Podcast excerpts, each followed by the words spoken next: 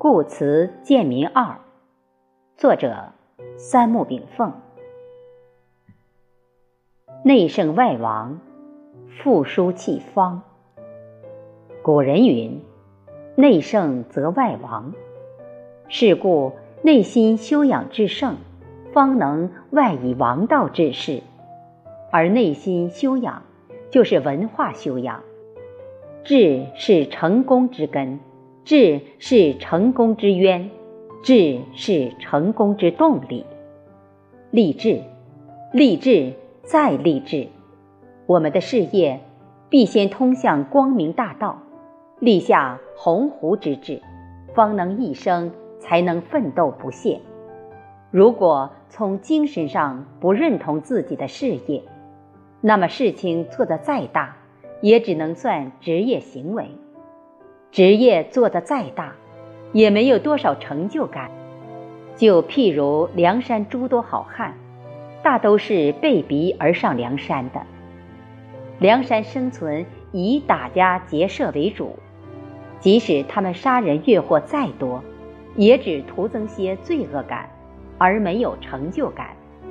因为打家劫舍是个强盗职业，而非人生事业。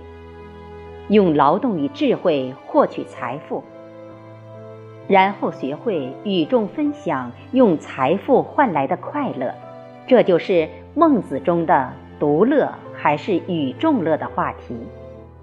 只要学会了与众人分享幸福与财富，人生才有了更深层的价值和意义。这就是财不失。近百年来，西方思想对中国影响至深，也包括平均主义及享乐主义等价值观的影响。人们传统古典道德意识越来越淡，大多人独自匆匆向前走路，拼命向外持求，不知休息，不知止步。身外之欲，如物欲、身欲、名欲。情欲、食欲、睡欲等，欲壑难填。求利逐欲成为当代人类社会生命运动的主流。欲望越多，灵魂越空虚寂寞，因为孤独前行，人们会感觉到生命的劳累和无助。我们在累了的时候，为什么不宁静下来，反思过去？回光返照一下自己的灵魂，让身与心来一次真情无私的对话。即使做不到五日三省吾身，也可在反思中成长。只有这样，我们才会知道，除了形而下的重欲之外，我们对形而上之东西也有需求。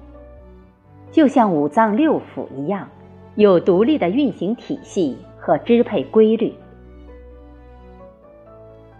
人们的社会地位也许有高贵与低贱之分，但本性相近。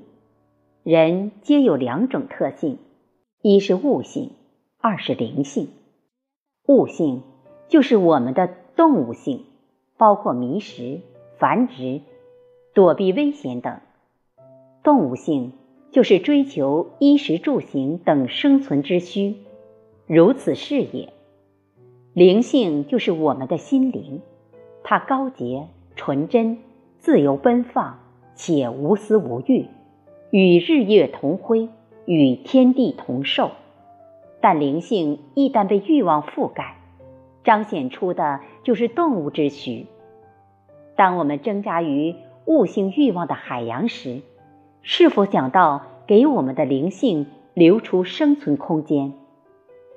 灵性本是无欲之性，它只想伴白云翱翔，伴清风入骨，伴阳光普照，伴溪流挽歌。但外欲有时却像一片叶子，障住了我们高瞻远瞩的双眼，看不到这个无边无际的灵性世界。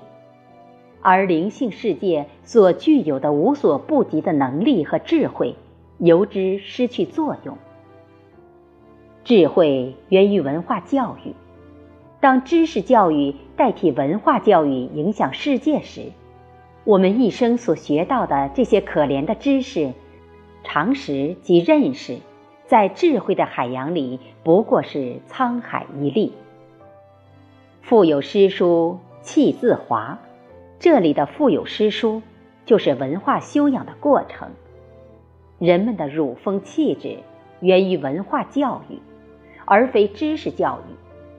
多少知识分子缺少文化修养，身形大腹便便，而灵魂却向鱼而枯。